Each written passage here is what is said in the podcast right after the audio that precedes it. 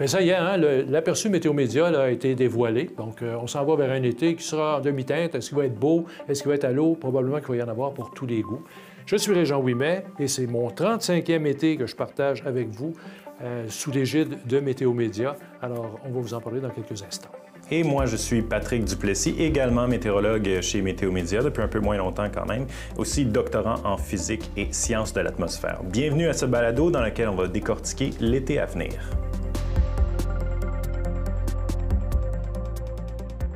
Alors, Patrick, euh, bonjour d'abord. euh, Et laisse-moi dire que c'est un grand plaisir de partager le micro aujourd'hui sur un sujet brûlant. Un plaisir partagé. Alors, il faut dire que les aperçus, évidemment, saisonniers, là, pour n'importe qui qui travaille en météo, c'est pas bien bien compliqué, c'est l'aperçu de l'été, là, ça, c'est une des questions. Il y a aussi l'hiver, bon, est-ce qu'il va y avoir beaucoup de neige? Mais bref, l'été, là, c'est très important. Pourquoi? Bien, c'est qu'on passe notre temps à l'extérieur et on veut profiter au maximum de la saison. Donc, ça, pourquoi on a besoin des données météo? C'est évidemment que c'est une saison qui peut nous offrir des petites surprises, connaissant le climat du Québec. C'est un défi professionnel qui est quand même très intéressant, mais bon... euh, les choses étant ce qu'elles sont, là, il y a une demande pour l'aperçu, puis c'est ça pourquoi bon, on se fait un plaisir d'en faire un à chaque année. Effectivement, puis je propose qu'on rentre directement dans le vif du sujet. Là, quand même, on présente l'été 2023, qui est une saison qui marque la fin d'un cycle. C'est quand même pas rien de dire ça. Là. Donc, Régent, on va commencer par expliquer un peu ce qu'on veut dire exactement par ça.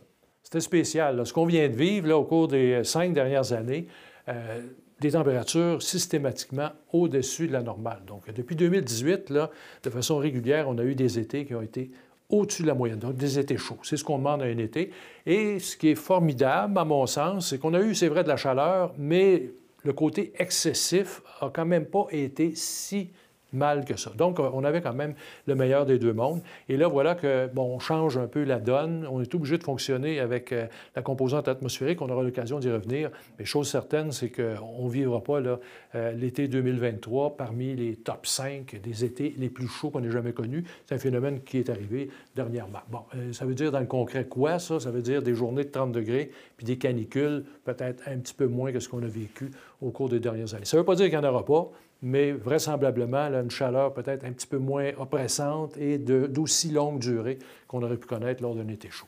Exactement. Puis c'est pas nécessairement une mauvaise nouvelle parce qu'il y en a aussi qui sont incommodés par euh, la grosse chaleur. C'est pas nécessairement un bel été qui est extrêmement beau. Par contre, là où ça risque d'être peut-être un petit peu moins une bonne nouvelle euh, ou encore plus une mauvaise nouvelle, c'est au niveau de l'instabilité en se situant un peu euh, à cheval entre la fraîcheur dans les oscillations de température comme ça, la chaleur qui s'installe pas vraiment complètement, on risque de se situer un peu plus dans un scénario d'averse et d'orage. Donc là, au niveau d'un été normal, dans le sud du Québec, on a en moyenne du 1er juin au 31 août, euh, 15 à 20 jours de, de journées orageuses dans le sud du Québec. On risque d'au moins avoir ces chiffres-là, peut-être un petit peu plus. Et ça, ça veut dire aussi, bon, ça, peut donner un beau spectacle lumineux, les orages. Par contre, ça veut dire aussi possibilité accrue d'orages violents également. Ça va avec. Euh, plus d'orages, plus d'orages violents la plupart du temps. Donc là, on peut parler de grêle à ce moment-là et de tornades aussi, qui pourraient être un petit peu au-dessus euh, d'une année normale euh, cette année. Par contre, il y a quand même une bonne nouvelle pour la finale, là, Régent, parce que, bon, là, c'est pas tout l'été qui risque d'être euh, un peu frais, un peu, un peu mouillé. Non, ben là, la tendance actuelle veut que bon, on va peut-être, ça va peut-être niaiser, si vous me passez l'expression, un peu au début, mais là, c'est la finale. Puis ça, on a vécu ça quand même euh, assez régulièrement là, au fil des ans. Euh, le mois d'août, qui était le plus beau mois pour prendre des vacances, là, un petit conseil d'amis, si vous avez encore des, des- des périodes de vacances à choisir, euh, si vous avez le choix, donc allez-y sur le plus tôt tard que tôt, donc mois d'août, et ça pourrait encore une fois déborder sur le mois de septembre. On sait que les chaleurs, bon, s'estompent quand on arrive vers la fin du mois d'août. Première semaine du mois de septembre du côté de Montréal et du sud du Québec. Vraisemblablement, là, il pourrait y avoir un petit peu plus de chaleur qui vont nous gâter. Donc, la fin de l'été pourrait être un peu plus prometteuse à ce niveau-là. Bon, il y avait Victor Hugo, hein, tout le monde connaît, alors qu'il disait, bon, l'été qui s'en va, c'est comme un, ami- qui s'enfuit. Je pense que cet été, euh, l'ami va s'accrocher les pieds jusqu'au mois de septembre. C'est une tendance quand même qu'on observe beaucoup dans les dernières années. C'est rare d'avoir un été un été qui se termine plus tôt que plus tard. Les mois de septembre ont été plus souvent au-dessus de la normale de saison depuis au moins les dix dernières années. C'est quand même assez rare d'avoir un mois de septembre frais. Il faut remonter jusqu'à l'an 2000 pour trouver un mois de septembre qui est au moins un degré sous la... Puis pas, énorme, un degré, au moins un degré sous la normale actuelle. Donc, quand même, les mois de septembre sont plus nécessairement ce qu'ils étaient autrefois. Oui, puis un exemple, un parallèle, on a une année similaire, on aura l'occasion d'y revenir, 2015, là, on a eu une situation où la chaleur était quand même coussi coussa pendant la saison estivale, mais on a eu quand même du intéressant à la fin, au mois de septembre. En 2017, qui était un été qui était assez frais dans son ensemble, bien, on a eu une vague de chaleur. On se rappellera, le marathon avait été annulé parce qu'il faisait trop chaud, euh, alors qu'on était rendu à l'équinoxe de, l'automne. Donc ça, je ne dis pas que c'est ça qui va arriver texto là, cette année, mais ça demeure quand même une possibilité de voir euh, ces chaleurs-là, des conditions intéressantes en fin de saison. Euh, l'idée dans le proverbe chinois qui dit Jetez pas vos vêtements légers l'hiver et ni vos fourrures l'été, c'est que, bon, euh, en Chine aussi, euh, ils ont un, régime, c'est pas uniquement tropical, les régions plus au nord, je pense entre autres à Harbin, en Mandchourie, ça ressemble au climat du Québec. Donc, on le sait, il peut y avoir des surprises. Puis, on regarde, Patrick, ce qui s'est passé dernièrement. Donc, prenez notre mois de mai. on a eu quand même des, surprises de, neige tardive. On a eu des surprises de gelée aussi, quand même assez importantes, après avoir connu des périodes de douceur. Donc, ce, scénario-là là, pourrait probablement continuer à se manifester. Je parle pas gel, je ne parle pas de neige pendant l'été, mais juste pour dire qu'il peut y avoir des rechutes, des cassures, on peut s'attendre à voir ça. Donc, ce n'est pas un été, mais c'est un été météo. Hein? Donc, c'est ça qui est intéressant pour nous. Là. Euh, et pour les gens, ben euh, non, ce n'est pas, pas une mauvaise nouvelle. Vous allez avoir à consulter la météo quand même régulièrement pour pouvoir profiter euh, quand même de l'été. Parce que ce n'est pas, pas un été, là, les yeux fermés, là, on planifie, puis on ne regarde même pas la météo, puis on s'en va pour 15 jours dans le nord, aller camper. Hum, ça, il va y avoir des vérifications à faire là, pour profiter au max de l'été. Absolument. Puis c'est pas mal toujours comme ça quand on fait un aperçu saisonnier. C'est vraiment euh, un aperçu global. On ne peut pas entrer dans les détails. Il y a toujours des hauts et des bas. Donc, quand on prévoit même un été chaud, il y a quand même des petites rechutes à l'occasion. Donc, c'est vraiment le...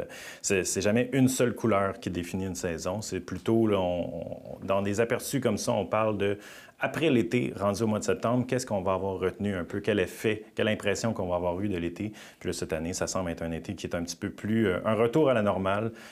Euh, qui ne ressemble pas nécessairement aux cinq euh, dernières années. Puis ça, c'est important de le mentionner. Là. Donc, la, perception oui. est là. Hein. Donc, quand on fait notre aperçu d'été, il faut quand même vous dire qu'on parle de trois mois. Donc, c'est quand même beaucoup de météo là, qui peut arriver à l'intérieur du trois mois. Quelle va être l'impression qui va ressortir de tout ça? Si vous avez deux semaines de vacances, vous les prenez au milieu du mois de juillet, puis ça donne que pendant cette période-là, on a eu de la météo maussade qui s'accroche avec des orages à répétition. Vous allez avoir une impression complètement différente de la personne qui va avoir pris deux semaines de vacances au mois d'août avec du beau temps tout le temps. Donc, euh, c'est un genre d'été, là, à mon sens, où ce ne sera pas unanime. À la fin de la saison, là, tout le monde ne dira pas Ah oui, c'était formidable, tout ça. Il y a de la place à l'interprétation euh, cet été. Et ça fait, du point de vue strictement technique météo, là, un été qui s'annonce particulièrement intéressant. parce que vous avez parlé des changements de régime, donc les, cassures, ça, c'est quand même un classique, voir les périodes de chaleur. Et là, quand vous avez une rupture, on retombe à des températures un peu plus normales. C'est souvent à ce moment-là où là, ça blesse. C'est là où on a les orages les plus puissants, c'est là où on a de la grosse météo.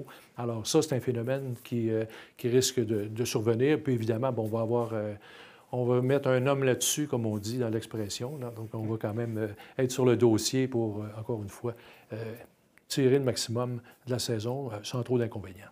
Exactement. Puis il y a aussi le, fait, bon, est-ce qu'on va avoir des beaux week-ends ou pas? Ça, aussi, ça joue, à savoir si on a toutes les belles journées durant les journées de semaine ou, hors des vacances, parce qu'on ne peut pas en profiter? Ça aussi, ça joue au final, mais ça, ça va dans les détails. Où, euh, même si on a un été qui, en moyenne, euh, comble les chiffres au niveau de l'ensoleillement, au niveau de la chaleur. Si ça tombe tout durant le lundi au vendredi, bien, ça aussi, ça donne une mauvaise impression à la fin de l'été. Il y a un autre élément quand même, au niveau tropical, des fois, on se fait visiter par euh, des restants d'ouragans, surtout vers la fin de la saison, surtout dans l'est du Québec. On l'a vu l'année dernière là, aux îles de la Madeleine. C'était au début de l'automne quand même. On était rendu un peu plus tard au mois de septembre.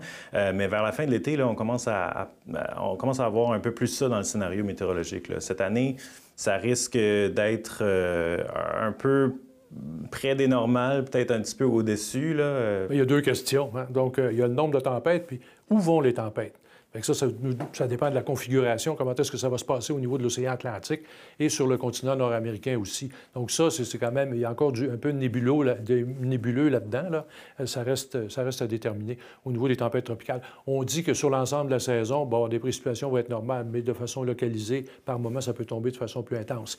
Avec les orages, rappelez-vous le 13 septembre euh, en 2022, quand il y a eu des inondations à Montréal à cause des orages, ça, on ne peut pas exclure cette possibilité-là. Et autrement, bien, les systèmes d'origine tropicale ou ce qui en reste, qui émerge du sud des États-Unis, qui viennent déverser des grandes quantités d'eau. Ça, c'est toujours des phénomènes quand même relativement, euh, relativement restreints dans le temps. ça n'occupe pas euh, tout l'été dans l'ensemble. Alors, on vous invite à rester là. Hein. Donc, euh, on parle des tropiques là, depuis un instant. dans quelques instants, nous allons vous parler du fameux phénomène El Niño. Ça, c'est fondamental pour notre été et ça pourrait avoir un impact majeur sur le déroulement de la saison.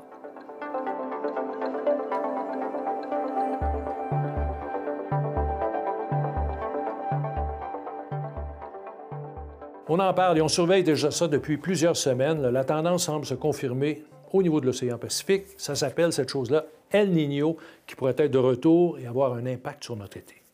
Oui, c'est un mot qui fait partie quand même euh, du langage météorologique quand même assez populaire depuis un certain temps. El Niño, le fameux El Niño, c'est en fait une anomalie, donc les températures des surfaces de l'océan dans le Pacifique qui sont au-dessus de la normale de saison pendant une longue durée. Ça, c'est au niveau de l'équateur. Donc, c'est quand même loin de nous, mais ça a tendance à avoir des effets là, vraiment répandus sur euh, une bonne partie du globe quand même. Ça, c'est un peu euh, conjointement avec les alizés, les fameux vents d'Est qui souffrent à à l'équateur, euh, dans cette même région-là, les deux jouent un peu un avec l'autre. Donc, les alizés brassent un peu l'eau en dessous de la surface des eaux.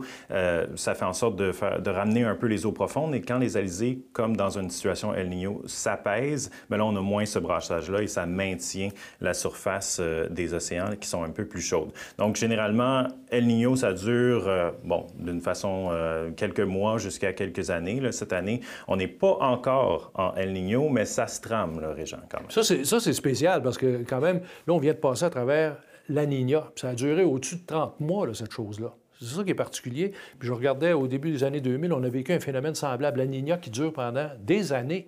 Tandis que le phénomène El Niño, ça donne un coup, mais c'est quand même un peu plus bref. Ça, je veux dire, ça, concerne la suite des choses. On va en reparler d'abondance au fur et à mesure qu'on va avancer, encore une fois probablement l'hiver prochain. Là, on est en, période de transition. Donc, on a vu euh, la surface d'eau froide s'amenuiser. Là.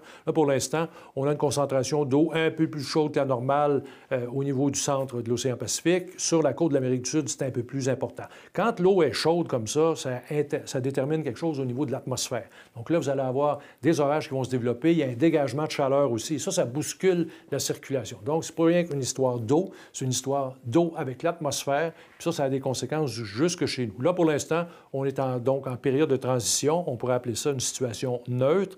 Euh, dans une situation comme ça, quand c'est neutre, là, El Niño prend son temps à s'installer. Euh, on a des étés qui peuvent être un peu plus intéressants. Donc, euh, j'ai 10 étés chauds, 4 qui sont normaux sur 14, 8 qui sont beaux, puis 6 qui sont moches. Donc, si on reste en situation neutre, là, El Niño continue de se traîner les pieds, ça pourrait être plus favorable que ce qu'on pense pour ce qui est de notre saison. Mais là, les dernières indications laissent entrevoir quand même que hmm, ça semble vouloir se développer un peu plus rapidement. Donc, euh, on pourrait fort bien basculer euh, d'ici peu en El Niño Exactement. Puis ça fait partie de, des, éléments qui nous ont vraiment euh, qui nous ont poussé vers un aperçu là, qu'on vous présente cette fois-ci. Si on remonte à 2015, c'est un El Niño majeur quand même qui s'était installé aussi durant l'année.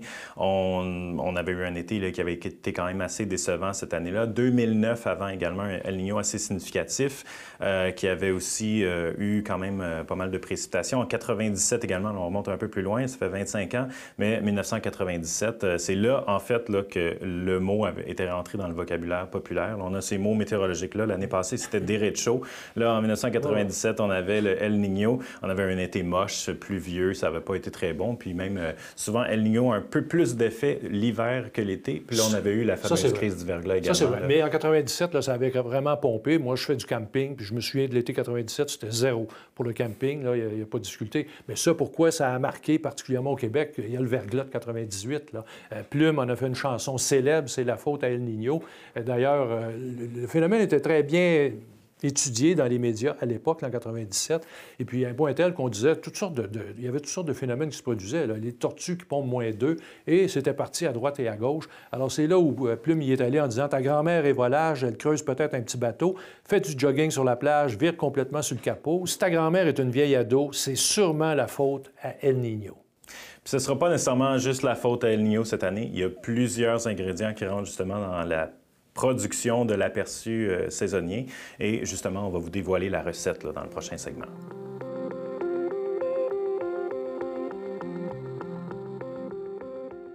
Donc tout d'abord, on se fait poser souvent la question euh, pourquoi euh, ou comment en fait on fait les prévisions saisonnières comme ça parce que souvent c'est difficile de prévoir qu'est-ce qu'une tempête va nous donner dans 5, 6, 7 jours, mais là, on y va sur un horizon 90 jours. Donc là, il faut quand même faire la distinction que c'est deux prévisions là, complètement différentes. Il y en a un où on analyse donc à court terme le comportement exact de l'atmosphère, mais là, dans une prévision saisonnière, un aperçu comme on fait présentement, là, qu'on discute, c'est vraiment plus au niveau du contexte atmosphérique, des ingrédients qui sont en place, puis des grandes lignes vraiment à l'origine. Oui, exactement. Puis bon, il y a un truc, là, il y a quelque chose qui est un petit peu plus, qui fonctionne un peu plus au ralenti, je vous dirais. Euh, ce sont les océans. Donc, la température de l'eau réagit un peu plus lentement. Alors, on regarde la température au niveau des océans. On a parlé du phénomène El Niño, ça c'est fondamental. Au niveau de l'équateur, à la surface du Pacifique, si les eaux sont anormalement chaudes comme cette année, c'est El Niño, sinon c'est La Niña. Donc, on y va sur El Niño. On regarde par ailleurs ce qui se passe au large des côtes de la Californie. On a une petite tache d'eau froide. Ça s'appelle l'oscillation pacifique décennale, ça, c'est un peu en jargon, là, ça, ça a une incidence quand c'est en mode négatif, quand c'est un peu plus froid qu'à l'accoutumée. Alors ça, ça détermine la circulation sur le continent nord-américain, un crêtage pour les secteurs les plus à l'ouest, puis facture un peu moins intéressante pour nous. L'océan Atlantique, important aussi température qui, à l'heure actuelle, est au-dessus de la normale. Ça, ça donne quoi? Ça donne de la vigueur à l'anticyclone des Bermudes. Ça, c'est un joueur important. L'anticyclone des Bermudes, quand il prend beaucoup de coffre et quand il se colle sur la côte des États-Unis, ça permet une injection de chaleur vers euh, le Québec. Nos vagues de chaleur, les canicules, c'est la source. On va de ce côté-là. Et il y a évidemment des températures de l'eau le plus près de nous, donc euh, au large des provinces maritimes. Là, il y a une petite hésitation à l'heure actuelle, mais il y a une petite tendance où on pourrait voir les températures de l'eau un peu plus élevées. Quand on met ça tout ensemble, ça nous donne comportement. Au niveau de la chaleur, il y a un axe de chaleur. On va démêler le Québec, là. Je vous dirais, on longe la côte Est, on s'en va vers les provinces maritimes, la Gaspésie. Moi, je vous dirais, ça penche peut-être plus vers la chaleur. À l'inverse, on a un régime de creux qui pourrait s'installer sur les secteurs un peu plus à l'ouest. Et ça, c'est déterminé par d'autres facteurs, dont le vortex, Patrick. Oui, euh, absolument. Donc, le vortex, euh, une espèce de, centre froid qui peut se balader plus, ou moins près de nous et qui se forme euh, près du Groenland. Donc, ça, ça peut faire en sorte que on peut avoir des descentes d'air plus ou moins sur le Québec. Donc, des descentes d'air du nord, donc de la fraîcheur qui peut rester en place, tournoyer pendant parfois plusieurs jours, voire quelques semaines. Ça, ça nous donne généralement des conditions assez maussades en été, des températures fraîches, nuageuses. C'est pas généralement une bonne nouvelle pour personne en été et pas pour les activités extérieures ou le camping ou surtout pas la baignade. Non, exactement. Puis si on regarde l'axe, ça c'est important. Vous regardez nos cartes d'aperçu, vous allez voir la tache bleutée, là, l'axe du mal se trouve aligné sur la région des Grands Lacs. Donc, il y a un débordement sur l'ouest du Québec. On parlait de l'est de la province, la Gaspésie qui peut être un peu favorisée cette année. À l'inverse, je m'en vais sur l'ouest. Donc, euh, on a l'intention d'aller vers les Grands Lacs cet été. Hum, attention, si on est en régime de creux, ça, ça veut dire du temps plus instable, du temps moins favorable au niveau de la chaleur. C'est plus difficile d'amener la chaleur. Là, la question qu'il faut se poser, jusqu'à quel point ce creux-là va tasser et s'en venir sur le Québec et combien souvent.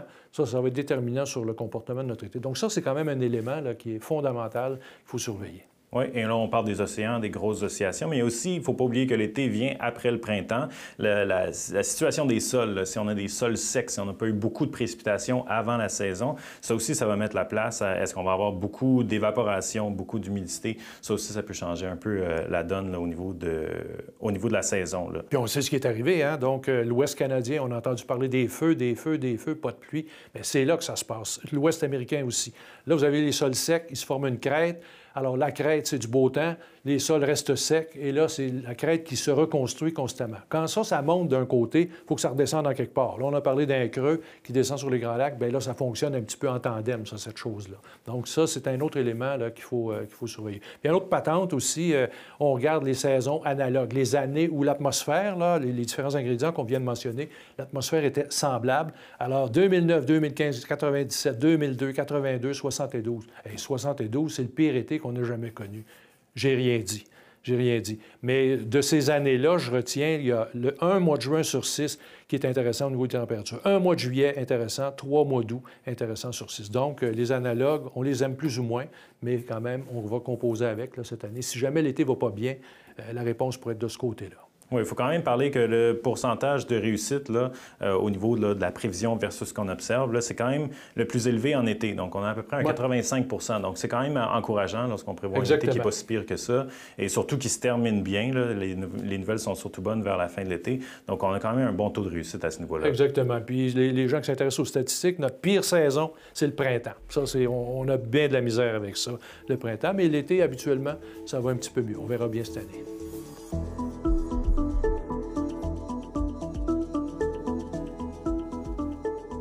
En résumé, on s'attend à ce que l'été 2023 soit particulièrement intéressant sur le plan météo. Mais ce qui est le plus important, c'est que vous puissiez en profiter au maximum avec votre famille et vos amis. Et pour ça, bien, la météo va être là pour vous aider. Oui, et merci de nous avoir accompagnés dans ce nouveau format audio. Est-ce que vous avez aimé? N'hésitez pas à nous laisser un petit commentaire, une mention j'aime. Ça va nous faire plaisir de vous lire. À bientôt! Et pour en apprendre plus sur nos prévisions de l'été 2023, consultez météomédia.com aperçu ou téléchargez notre application mobile. Bonne saison!